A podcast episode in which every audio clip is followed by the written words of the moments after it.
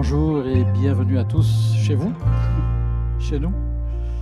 C'est bon d'être ensemble, c'est bon de pouvoir se retrouver.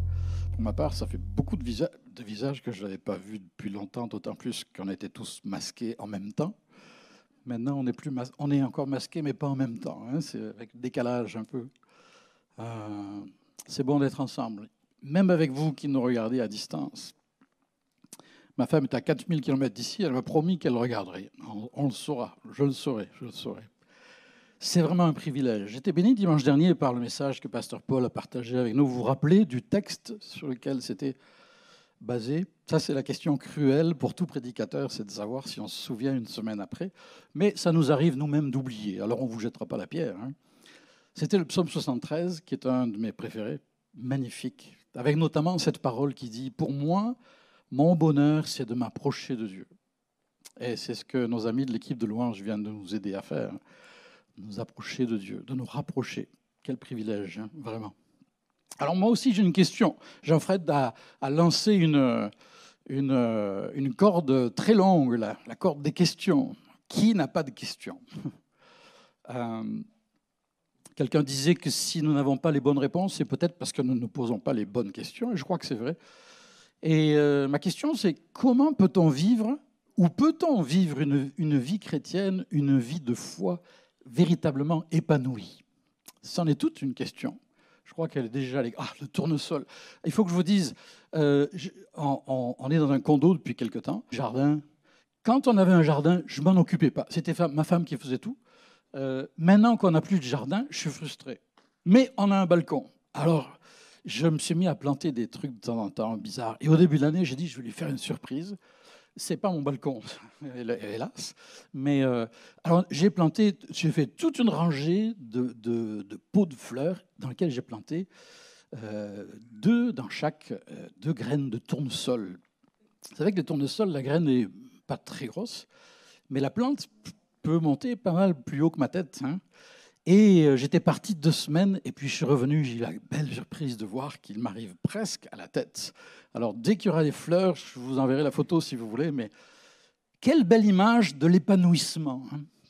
Est-ce que c'est encore possible en 2021, en, sortie espérée de pandémie, de, de parler d'être épanoui, euh, de vivre une foi épanouie? Ben, Bien sûr que oui, c'est la volonté de Dieu. Euh, malgré tout, envers tout, avec tout ce qui nous entoure dans la réalité de chaque jour. Et c'est ce que j'ai à cœur de partager avec vous ce matin à partir de l'Épître aux Éphésiens. Alors pour ceux qui me connaissent un petit peu, ben, ça fait longtemps que je suis comme ça un livre de la Bible à la fois. C'est le 45e message sur le livre de la Bible. Je suis stupéfait que notre pasteur me laisse continuer comme ça. Vraiment, c'est mais en tout cas, je le fais de tout mon cœur. Et mon but, c'est pas de vous apporter un enseignement extraordinaire sur l'Épître aux Éphésiens, parce que ce serait bien prétentieux en si peu de temps, et de toute manière.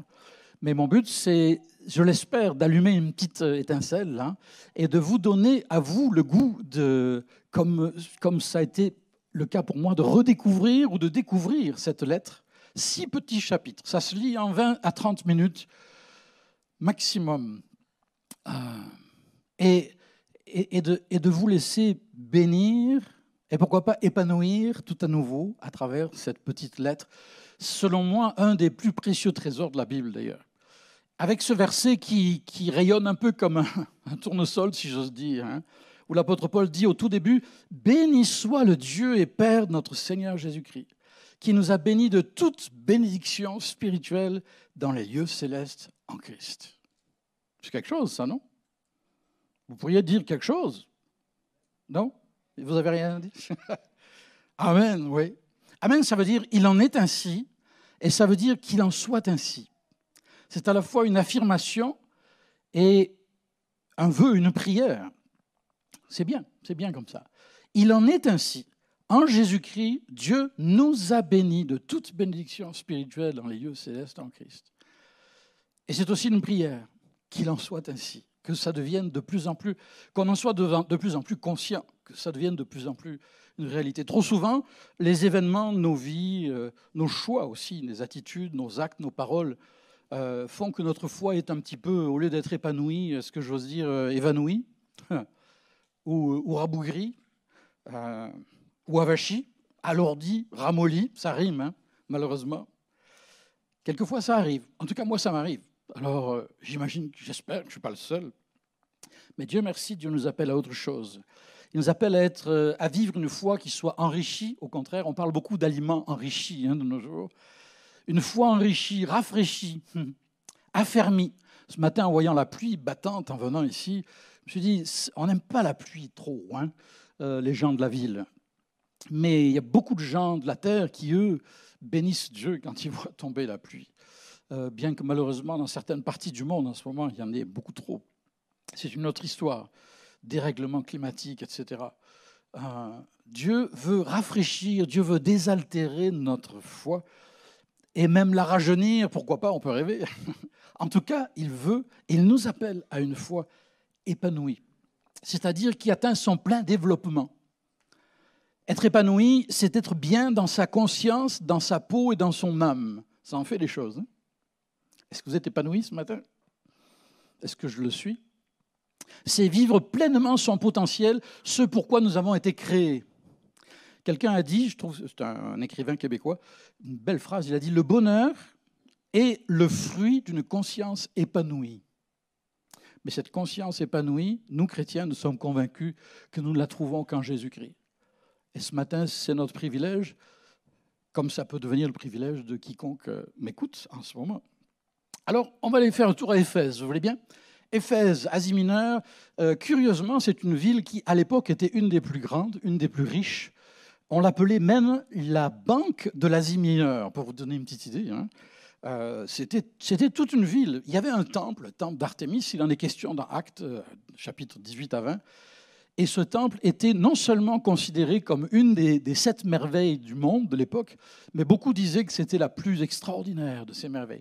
ce qui est intéressant, c'est de voir qu'aujourd'hui, tout ce qui reste du temple d'Artémis, ce plus beau temple du monde à l'époque, c'est une colonne reconstituée. C'est même pas une colonne qui est restée, ce n'est une que des archéologues ont reconstituée tant bien que mal. Tout un message. Il ne reste qu'un champ de ruines, même pas de ruines, un champ euh, l'église d'Éphèse, c'est très intéressant, je vous encourage à le faire, à, découvrir dans Actes 18, 19, 20 comment tout a démarré. C'est très intéressant. C'est plein de rebondissements, d'événements, c'est plein d'aventures, on pourrait dire. Et, c'est vraiment fascinant de voir comment Dieu agit à travers tout cela. Euh, dans Acte 20, Paul se sépare des, anciens, donc des responsables de l'église d'Éphèse, en leur disant, pendant trois ans, je n'ai cessé de vous enseigner euh, de communiquer avec vous tout le conseil de Dieu sans rien en cacher. Et euh, il est aussi dit que c'est à Éphèse que par les mains de l'apôtre Paul se faisaient des miracles extraordinaires. Vous avez entendu? C'est quoi des miracles extraordinaires? Je dis, ben, euh, on aimerait bien plus de miracles ordinaires, hein, déjà. Des miracles extraordinaires. Et certainement, et il suffit de, fouiller, de lire le contexte, faites-le, le livre des actes, on se rend compte qu'effectivement, il y avait des miracles qui étaient vraiment encore, j'allais dire, une coche au-dessus, un petit peu comme le bouquet du feu d'artifice euh, de la Saint-Jean ou du 14 juillet pour les Français. toute une ville, toute une, affaire. Et puis cette épître qui est adressée aux chrétiens d'Éphèse, qui sont là depuis quelques années seulement, euh, chrétiens, nés de nouveau, qui ont découvert la foi, eh bien, est d'une richesse extraordinaire. C'est assez évident, une fois qu'on l'a lu en entier, on devrait toujours lire un livre de la Bible en entier, au moins une fois. Est-ce que vous l'avez déjà lu, l'Épître aux Éphésiens en entier En entier? 20 minutes, une demi-heure? Euh, Ça donne une vue complètement différente de ce qu'on lit une fois qu'on a une vision globale d'un livre de la Bible. Faites-le, relevez le défi et vous serez étonné ou émerveillé. Et s'il y a une chose qui ressort de cette épître, comme les autres d'ailleurs, la plupart des épîtres de Paul, c'est qu'en fait, euh, il y a toujours, c'est un petit peu comme une montagne, il y a deux versants. Et c'est très clair dans, dans, les Éphésiens. Il y a les trois premiers chapitres qui sont doctrinaux, si on veut dire, j'aime pas trop ce terme, parce que qui, qui soulignent des vérités, des vérités éternelles, des vérités formidables, glorieuses, qui sont établies dans, dans l'Écriture, qui sont établies dans la réalité de ce que Dieu a accompli par Jésus-Christ c'est très spirituel, si vous voulez.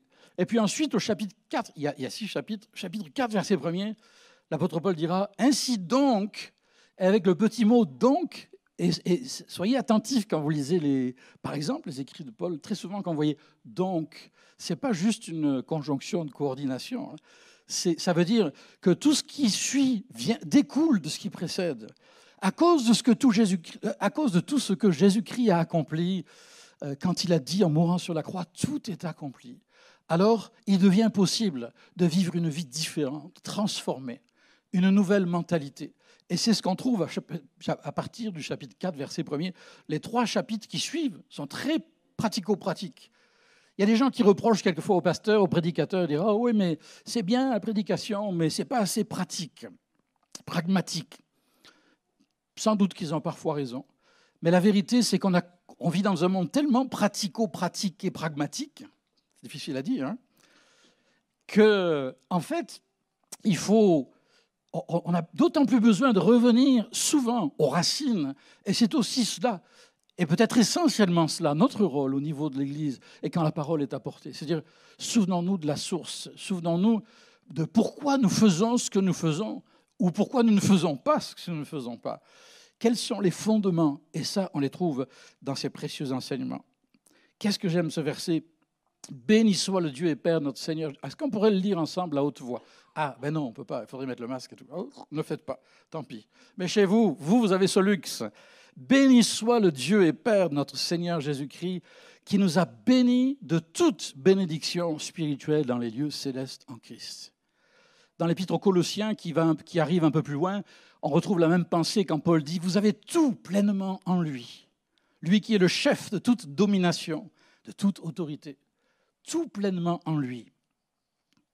Il n'y a rien dont j'ai profondément, réellement besoin, à quoi Dieu n'a pas déjà pourvu par son Fils Jésus-Christ quand il est venu accomplir son ministère sur cette terre. C'est quelque chose, non? Dieu a tout prévu et Dieu a tout pourvu pour tout ce qu'il vous faut et qu'il me faut pour que nous puissions vivre une vie qui l'honore dans ce monde qui porte du fruit, qui soit épanoui, qui soit en bénédiction aux autres. Nous avons tout ce qu'il nous faut. D'ailleurs, d'ailleurs, je me suis déjà perdu dans mes notes, mais c'est pas grave. Euh, on va aller à la première chose. Écoutez, il y a six chapitres. Moi, ce que vous lancer comme défi, c'est de lire l'épître d'Éphésiens en entier, et puis ensuite de la relire, mais un chapitre à la fois, six jours, six chapitres et puis tranquillement les lire. Et pourquoi pas de, choisir un mot ou un verset de, chacun de ces chapitres euh, par lequel peut-être Dieu va vous interpeller. Et c'est ce que j'ai essayé de faire. Vous pouvez le faire autrement, il n'y a pas une manière unique de le faire. Mais je crois que si on veut vivre une vie de foi, une foi épanouie, on a d'abord besoin, premièrement, de saisir toute notre nouvelle identité. Ça, c'est important. On lit au chapitre 1er, verset 4. En lui, Dieu nous a choisis avant la création du monde. Le prédicateur Charles Spurgeon disait Heureusement que Dieu nous a choisis avant la fondation du monde, parce qu'il ne nous aurait peut-être pas choisis après. Matière à réflexion. C'était une boutade, mais il y a, une vérité. Hein. Bien sûr que Dieu savait aussi bien après qu'avant. Il nous a choisis pour que nous soyons saints et sans défaut devant lui. Ça prend un miracle, hein, même plusieurs, des miracles extraordinaires. Dans son amour, il nous a prédestinés. Ah, il y en a qui ont de la misère avec ça. Prédestinés, ça veut dire qu'il y en a qui sont prédestinés à, être à passer l'éternité en enfer, les autres au ciel. C'est beaucoup plus complexe que cela. Et dans ma naïveté enfantine que je cultive euh, aussi bien au moins que mes, tournesols, euh, je vous propose euh, comme réflexion quand on monte dans un avion, il y a quelques jours seulement, j'étais dans l'avion, euh, mais j'ai fait ça selon les normes, hein, je précise. Je revenais des États-Unis et j'avais qu'une hâte parce que la journée avait été très, très, très longue, la nuit très courte et la journée très longue. Et quand enfin j'étais à la porte d'embarquement où j'ai vu écrit Montréal, j'étais à Atlanta. C'est pas tellement un endroit où être en ce moment avec le virus, mais bref, je vais bien. J'ai été testé, alors ne me détestez pas, s'il vous plaît. Et puis, je vois ce panneau qui dit Montréal. Et moi, je suis pas un gars de Montréal, hein. je suis un gars de Québec, par adoption. Mais quand j'ai vu ça, c'est comme si... Parce que ma destination était claire. Et à partir du moment où je montais dans cet avion, je savais à quoi j'étais destiné, prédestiné, j'étais destiné à atterrir à Dorval et à prendre la voiture pour faire trois heures de route sous la pluie en pleine nuit. Merci beaucoup. Mais j'étais rentré chez moi, alors ça valait bien tout ça. Ça valait bien tout ça. Et quel plaisir d'être là. Mais prédestiné, il y a un petit peu de ça. Celui qui embarque, qui place sa confiance en Jésus-Christ, il monte dans le bon avion, dans le bon train. Il, est, il a choisi la bonne destination. Ça ne règle pas le sujet de la prédestination mais moi, ça me suffit comme entrée en matière. Afin que nous soyons des enfants adoptifs, ces enfants adoptifs par Jésus-Christ. C'est ce qu'il a voulu dans sa bienveillance, pour que nous célébrions la gloire de sa grâce. C'est ce qu'on a fait tout à l'heure en chantant. Hein. Nos chants, là, ce n'est pas un petit numéro pour chauffer la salle, hein. j'espère. Nos chants, c'est nous recentrer, nous refocaliser, nous, nous ramener à l'essentiel qui est que nous existons par Dieu et pour Dieu. Il nous a créés à son image pour que nous puissions le glorifier et l'aimer en retour et aimer notre prochain comme nous-mêmes de cet amour.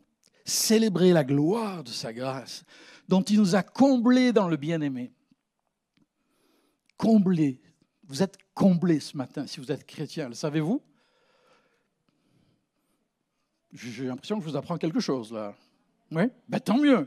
Si vous ne le saviez pas, je suis heureux de vous l'apprendre. Si vous saviez que vous l'avez un peu oublié, comme ça m'arrive souvent, je suis tellement heureux de vous le rappeler. Il nous a comblés dans le bien-aimé. En lui, par son sang, par sa mort à la croix, nous sommes rachetés, pardonnés de nos fautes, conformément à la richesse de sa grâce. L'évangile, ce n'est pas un message à l'eau de rose, ce n'est pas un cours de morale. Tu feras, tu feras pas. C'est infiniment plus que cela. Infiniment plus que cela c'est que Dieu ne veut pas rendre le monde meilleur, c'est que Dieu veut faire de nous tous un monde nouveau. C'est qu'il veut faire toutes choses nouvelles par Jésus-Christ. Et combien nous en avons besoin Combien nous en avons besoin Oui, il nous a choisis, il nous a établis. Vous savez, j'entends quelquefois, à juste titre, on, cite, on aime citer ce verset qui dit euh, Je te loue, Seigneur, de ce que je suis une créature si merveilleuse. Amen. C'est où ça? C'est dans la Bible seulement? Vous êtes sûr? Où? 139 quoi? Psaume 139. Ah bon, alors. Donc c'est bien dans la Bible, on a vérifié. Euh, mais alors on en a fait un petit peu un cliché qui est noyé par la mentalité euh, positiviste de notre époque. C'est-à-dire, regarde-toi dans la glace et puis dis-toi, je suis une créature si merveilleuse. Alléluia, comme dirait Noir Cohen. Pardon. Euh, mais excusez-moi, mais un texte sans contexte n'est qu'un prétexte. Et si vous lisez le texte dans le contexte, vous verrez que quand David a dit ça, David n'était pas un grand naïf. Il savait qu'il en avait des choses sur la conscience. Et que si Dieu ne lui avait pas fait grâce, il était foutu. Mais quand il dit cela, il parle de la création. Il parle du mystère de la création, de la conception et de la naissance. Il parle du projet initial de Dieu. Et il est en extase devant son Dieu. Oui, je te loue de ce que tu m'as créé pour être, pour être adopté, pour être. Évidemment, lui, il ne parle pas le langage du Nouveau Testament. Il a vécu mille ans avant Jésus-Christ. Mais je te loue de ce que tu m'as appelé à te connaître, à t'aimer, à te servir, à être en mission dans ce monde pour toi. Je te loue de ce que je suis une créature si merveilleuse. Et c'est vrai pour chacun d'entre nous. Mais sans Jésus-Christ, il n'y a pas de quoi pavoiser quand on se regarde dans le miroir, même si vous êtes beau ou si vous êtes belle, parce que nous avons un cœur sombre, noir, tortueux, méchant, que seule la grâce de Dieu en Jésus-Christ peut transformer pour nous donner un cœur nouveau. Et j'espère de tout cœur qu'il l'a fait pour vous. Moi, il a encore du boulot, mais il y travaille fort. Et c'est un privilège d'être enfant de Dieu. Oui ou non? Un privilège d'être enfant de Dieu. Deuxièmement, il faut que j'aille plus vite que ça. Hein. ah oui, il faudrait que je vous montre quelque chose, quand même, une petite photo à l'écran euh, qui, euh, qui, est une suggestion. Si vous avez besoin de vous rappeler de ce que vous êtes, eh bien, je vous suggère la photo suivante, la diapo suivante, qui ne devrait pas tarder. Euh, et vous prenez un petit post-it. Ben tiens, d'ailleurs, je l'ai là, celui que vous allez voir à l'écran. Peut-être Ça marche pas? Il n'y a pas de photo OK. Ça, c'est du PowerPoint ourlin, mais c'est pas grave. On a une, longue histoire très difficile, le PowerPoint et moi. Et il, est, dans mon dos, mais si seulement il pouvait être derrière moi, ce serait extraordinaire. Mais Euh, en même temps, c'est un bon ami. Alors voilà mon idée, puisqu'elle n'est pas à l'écran. Euh, vous prenez un petit post-it et vous écrivez dessus, par exemple, Par la grâce de Dieu, je suis ce que je suis. C'est écrit, c'est dans la Bible. Je suis un enfant de Dieu à part entière, un adorateur en esprit et en vérité, un disciple à l'école de Jésus, un serviteur de Dieu dans ce monde, un agent de réconciliation, un temple du Saint-Esprit. Ça en fait des choses. Vous pouvez écrire ce que, ce que Dieu vous rappelle en lisant l'Épître aux Éphésiens et qui vous rappelle votre identité.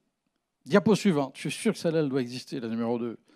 Explorer une nouvelle destinée. Comment vivre une foi épanouie en découvrant vraiment ce qu'est notre destinée. Dieu nous a ressuscités, chapitre 2, verset 6, et fait asseoir avec lui dans les lieux célestes en Jésus-Christ.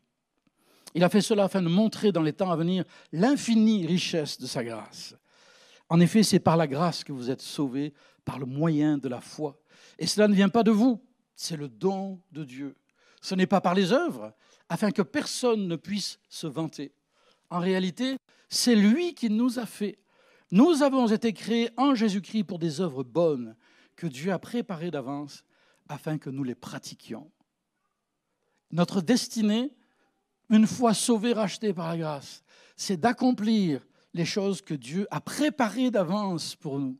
On n'a pas besoin d'inventer grand-chose, juste de découvrir toutes choses et d'explorer ce que Dieu en réserve pour nous. C'est lui qui marche devant nous. D'ailleurs, c'était les toutes premières paroles du tout premier chant qu'on a chanté. Merci à l'équipe. Dieu lui-même. Est-ce que vous osez le croire, cela Quand vous allez au boulot le lundi matin ou, le dimanche après-midi ou le dimanche soir, hein, euh, pour la nuit ou... Osez croire que Dieu marche non seulement avec nous, mais qu'il nous devance, qu'il connaît toutes choses, qu'il a tout prévu et qu'il a pourvu. Oh, merci Seigneur. Alors ça m'aide à être un peu plus épanoui, un peu moins rabougri, un peu moins triste et inquiet et anxieux ça m'aide à m'affranchir de, l'inquiétude et de toutes sortes de choses semblables. Troisièmement, pour vivre une vie de foi épanouie, on a besoin d'embrasser une nouvelle intimité. Chapitre 3, verset 14. ça, c'est une prière. Il y a deux prières dans cet épître aux Éphésiens. Et si vous ne lisiez que cela, ça vaut la peine de les lire. Elles sont étonnantes et détonnantes. extraordinaire. Elle déploie devant nous toute, une perspective extraordinaire. Je plie les genoux devant le Père, notre Seigneur Jésus-Christ, dit Paul. Je prie qu'il vous donne, conformément à la richesse de sa gloire, d'être puissamment fortifié par son esprit dans votre être intérieur, de sorte que le Christ habite dans vos cœurs par la foi. Alors, si on est chrétien, Christ habite en nous, la question est réglée. Ouais, on peut, on peut habiter quelque part, résider quelque part, mais y habiter vraiment, y vivre librement, c'est autre chose encore. Hein. Quand on est invité chez quelqu'un, même chez des amis, on est bien, mais on est quand même chez eux. Mais quand on est chez soi, alors il y a encore autre chose. Hein. Et merci Seigneur, je veux que tu sois chez moi, chez toi, vraiment. D'ailleurs, quand dans l'Apocalypse, il est dit, euh, le Seigneur est à la porte et il frappe. Il Si quelqu'un entend et ouvre la porte, il entrera, il soupera avec lui. Il s'adresse aux chrétiens que nous sommes. Je prie que vous soyez enracinés, fondés dans l'amour, pour être capables de comprendre avec tous les saints quelle est la largeur, la longueur, la profondeur, la hauteur de l'amour de Christ. Et de connaître cet amour qui surpasse toute connaissance, afin que vous soyez remplis de toute la plénitude de Dieu. Oh Seigneur, ouvre nos cœurs et nos yeux ce matin. Ce qui est étonnant, c'est que Paul ne demande rien dans le fond. Il ne demande pas à Dieu de créer quelque chose, de donner quelque chose. Il ne demande pas à Dieu de, fournir quoi que ce soit d'extraordinaire. Il demande juste à Dieu d'ouvrir les yeux du chrétien que nous sommes. Spécial, non? Que tu leur donnes, Seigneur, de saisir toute, leur, toute la grâce que tu veux accomplir, toute l'œuvre que tu veux accomplir dans leur vie. On va, on va aller directement au point suivant. Euh, si on veut avoir une foi épanouie, on a aussi besoin d'apprendre à cheminer vers une nouvelle maturité. Alors ça, c'est un peu plus compliqué. Hein. L'apôtre Paul le dit tout à l'heure, je disais qu'au chapitre 4, il y avait un, point de bascule en quelque sorte, hein, où à partir de là, c'est plus juste waouh, une envolée spirituelle, mais ça devient très très pragmatique. Pour ceux qui aiment le, pratico-pratique, lisez Éphésiens 4 à 6, mais ne le lisez pas avant d'avoir relu 1 à 3. Et au chapitre 4, on est au sommet de la montagne et on bascule. Je vous encourage donc, hein, le petit donc dont je parlais tout à l'heure, moi le prisonnier dans le Seigneur, il était en prison quand il écrit ça. Moi, j'aurais eu d'autres choses à écrire que ça, quand même. Hein. Si j'avais été en prison en train d'écrire, j'aurais dit Oh, priez pour moi, sortez-moi de là, faites une pétition, je sais pas, moi. Euh, euh, et pourquoi pas, hein Mais bon, tout, c'était injuste. Euh, j'aurais, je sais pas, envoyez-moi des, des, cookies, un peu de root beer ou quelque chose, je sais pas, moi, sortez-moi de là, faites quelque chose pour moi, quand même. Lui, il n'a pas le temps, alors il s'occupe de ceux qu'il aime, qu'il chérit, en leur écrivant pour que Dieu puisse leur ouvrir les yeux et, les amener à découvrir toute, toute, la grâce qui est en Jésus-Christ et qu'ils savourent même du fond de sa prison. Je vous encourage donc à vous conduire d'une manière digne de l'appel que vous avez reçu. La maturité, c'est marcher dignement. En toute humilité et douceur, avec patience, supportez-vous les uns les autres dans l'amour. Bon, ça, c'est facile. Ouais, ça dépend des jours, hein. des humeurs, de celles des autres, et puis un peu de la vôtre aussi, non? Efforcez-vous de conserver l'unité de l'esprit par le lien de la paix. L'unité, c'est tellement important. L'unité en s'attachant à l'essentiel et en refusant de se prendre les pieds dans le tapis des futilités de discussion sur des choses qui n'ont aucune valeur durable, éternelle. Hein la maturité. On n'a jamais vu, rarement vu, j'étais donc aux États-Unis, et c'est pas que les États-Unis, mais ça fait longtemps, disons, dans nos pays dits civilisés, qu'on n'avait pas vu les gens aussi divisés. Divisés sur le vaccin, divisés sur euh, la politique. Et puis pour beaucoup, ça ne fait qu'un, tout ça. Hein, c'est inséparable. Euh, divisé, y compris dans les familles, et y compris dans les familles de chrétiens. Et il est temps qu'on se réveille. D'ailleurs, c'est écrit plus loin dans Éphésiens. Réveille-toi, toi qui dors. Réalise que quel est ton appel? Dieu t'appelle à une foi épanouie qui dépasse les divisions, les, séparations, les querelles qui sont peut-être toujours là, mais qui t'apprend à vivre avec, avec respect et douceur. toute une réflexion à faire. Hein. Et c'est pourquoi Dieu a donné apôtres, prophètes, évangélistes, bergers et enseignants pour former les saints aux tâches du service, jusqu'à ce que nous parvenions tous à la maturité de l'adulte. Alors il faudra peut-être encore un peu de temps, hein, je vous préviens. Là. Ça vous fait pas rire, hein Moi non plus. Que nous parvenions à la mesure de la stature parfaite de Christ. Et alors, en disant la vérité dans l'amour, nous grandirons à tout point de vue vers celui qui est la tête, Christ. La maturité, c'est savoir vivre dans la vérité et dans l'amour. Et ce n'est pas toujours facile de, de, rester entre les rails, de, de rester dans l'amour quand on parle avec vérité. On dirait que quand on se met à dire nos quatre vérités, on s'enflamme, on s'emballe, on s'embrasse. Hein. Alors là, ça, explose, ça fuse. Puis après, on ramasse les morceaux et ça prend du temps à guérir les blessures. Ou alors c'est l'amour. Alors là, on dit rien, on met tout sous le tapis. Et puis, et, la maturité, c'est quand on peut, on peut relever le défi en comptant sur la grâce de Dieu de, de se parler avec vérité, authenticité, sincérité, mais aussi toujours dans l'amour, c'est-à-dire dans le respect, dans l'écoute mutuelle. On ne sait pas s'écouter. Ça, m'effraie. L'autre jour, j'étais quelque part et puis quelqu'un m'a dit. Euh, ça m'a beaucoup surpris. J'ai remarqué que les gens euh, vous demandent rarement votre opinion, il me semble en tout cas. Et puis à un moment donné, dans la discussion, il me dit, oh, fait, toi, qu'est-ce que tu en penses? Et je me suis dit, waouh, quelqu'un me demande mon avis. Mais c'est merveilleux. Ce n'est que mon avis, mais c'est un privilège de pouvoir le partager. J'ai pas eu le temps d'ouvrir la bouche qu'il a redémarré dans une longue tirade politico-religieuse. Et je me dis, oh, d'accord, pardon je, suis content de ne pas avoir eu le temps d'ouvrir la bouche trop grande, parce que ça n'aurait pas servi à grand-chose apparemment. Et je ne dis pas ça par mépris pour cette personne, parce que ça me renvoie à moi-même. Hein. Euh, la vie des autres, souvent, c'est si seulement on se préoccupe de le demander, c'est parce qu'on prépare le terrain pour savoir comment nous, on va pouvoir répliquer. Hein. Pas vous, mais il y en a d'autres à qui ça arrive. Et toute la suite du chapitre 4 nous montre comment on peut grandir dans la maturité, dans nos relations avec les autres. Ne vous mettez pas en colère. Et si vous vous mettez en colère, ne péchez pas. C'est intéressant. Si, si vous vous mettez en colère, parce que ça arrive, c'est pas un péché. Euh, le problème, c'est quand elle devient incontrôlée, incontrôlable. Hein. C'est Mark Twain qui a écrit cette ligne étonnante d'un homme, euh, enfin je ne sais pas, je ne veux pas le juger, mais il a écrit La colère est un acide qui peut faire plus de mal au récipient dans lequel il est stocké qu'à tout sur quoi elle est versée. Vous avez compris La colère peut faire plus de dégâts au récipient dans lequel elle est stockée qu'à quoi que ce soit d'autre sur laquelle elle est versée. Matière à réflexion. Et puis cinq, allez, il faut que j'avance un petit peu. Ça, c'est la faute du PowerPoint, c'est lui qui me ralentit.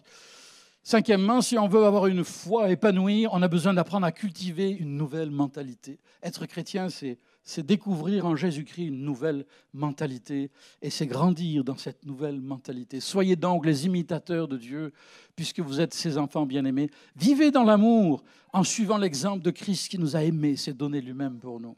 Le fruit de l'esprit consiste dans toute forme de bonté, de justice et de vérité, encore elle, hein. encore hein, l'amour et la vérité.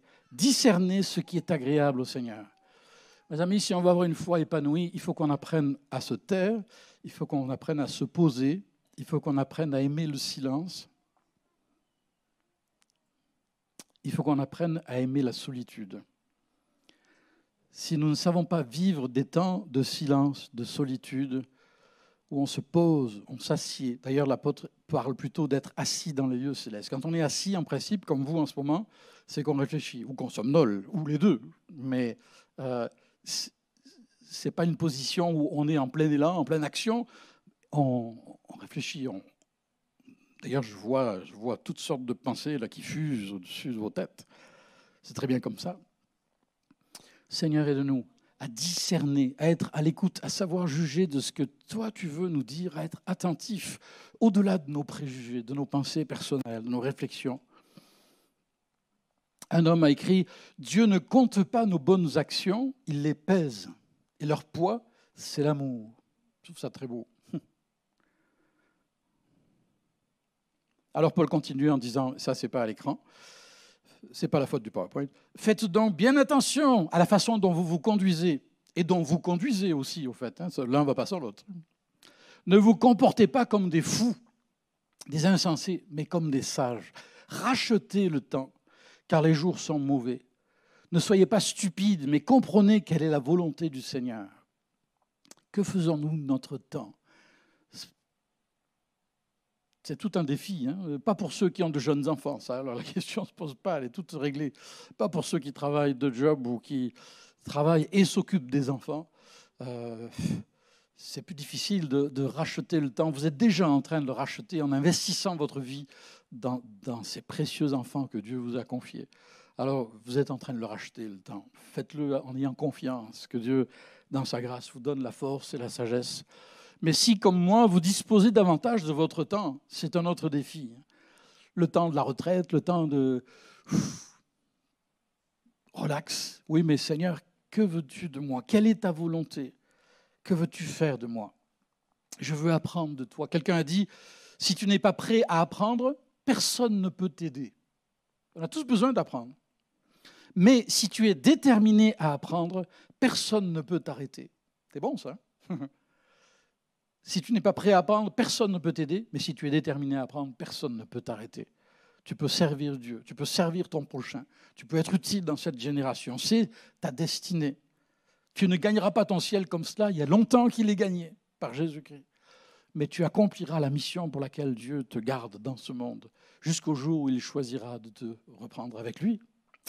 Et sixièmement, si on veut une foi épanouie, on a besoin d'apprendre à je dirais, à assumer une nouvelle autorité. Chapitre 6, c'est là, vous savez, l'armure du chrétien, hein, euh, la vérité pour ceinture, la cuirasse de la justice, les chaussures du zèle de l'évangile, euh, le bouclier de la foi, le, casque du salut, l'épée de l'esprit, c'est dans le même chapitre 6, toute une armure. Et on se demande bien à quoi ça sert. On est en 2021, voyons. ben justement. Et si vous avez pensé un seul instant que parce que vous étiez chrétien, vous allez être vivre dans la paix et que tout allait être simple, euh, vous avez été mal informé. Euh, vous avez écouté des fake news. Parce que la vérité, c'est qu'il est écrit, mes frères et sœurs, fortifiez-vous dans le Seigneur et sa force toute puissante, vous en aurez besoin. Revêtez-vous de toutes les armes de Dieu, afin de pouvoir tenir ferme contre les manœuvres du diable. Il n'y a rien d'étonnant à ce que les temps puissent être difficiles. On est dans un monde malade qui va vers sa fin jusqu'à ce que Dieu fasse toutes choses nouvelles. Mais ce qui est étonnant, c'est qu'on s'en étonne. Ben oui, c'est comme ça. Le péché est entré dans le monde et le monde entier gît sous la puissance du malin, nous dit l'Écriture. Mais Dieu merci, nous recherchons le royaume de Dieu, que nous voulons manifester par notre exemple, par notre témoignage, par notre attitude, par notre comportement.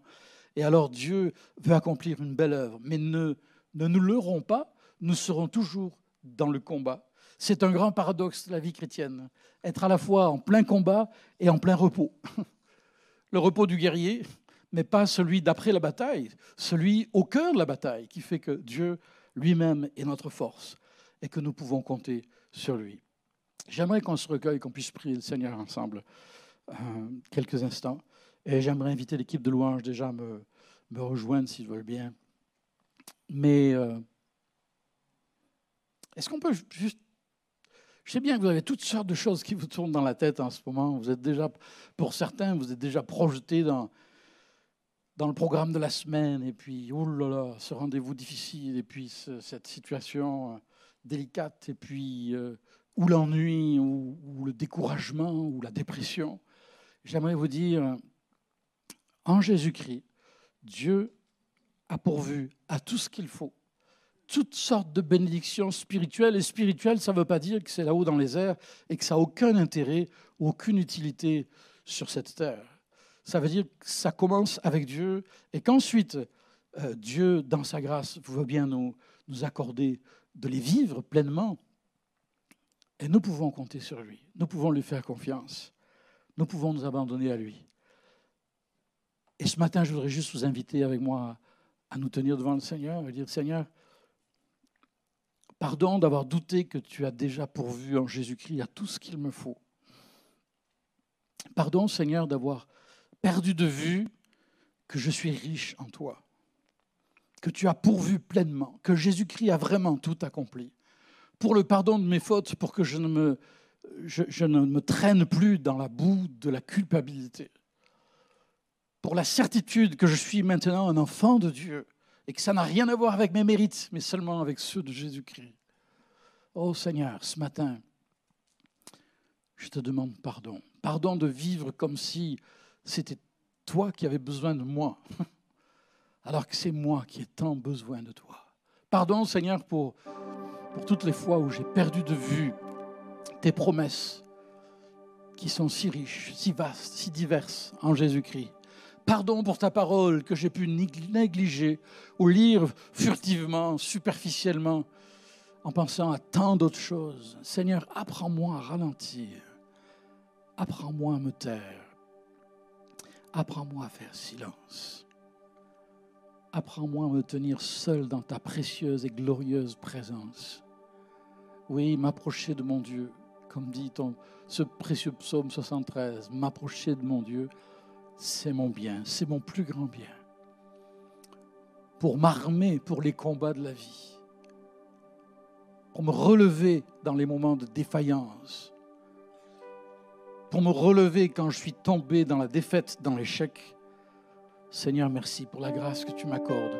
En cet instant même, tu relèves, tu renouvelles, tu rassures, tu réconfortes pour ta consolation pour celui qui est dans le deuil, pour ta paix pour celui qui est dans l'agitation, l'anxiété.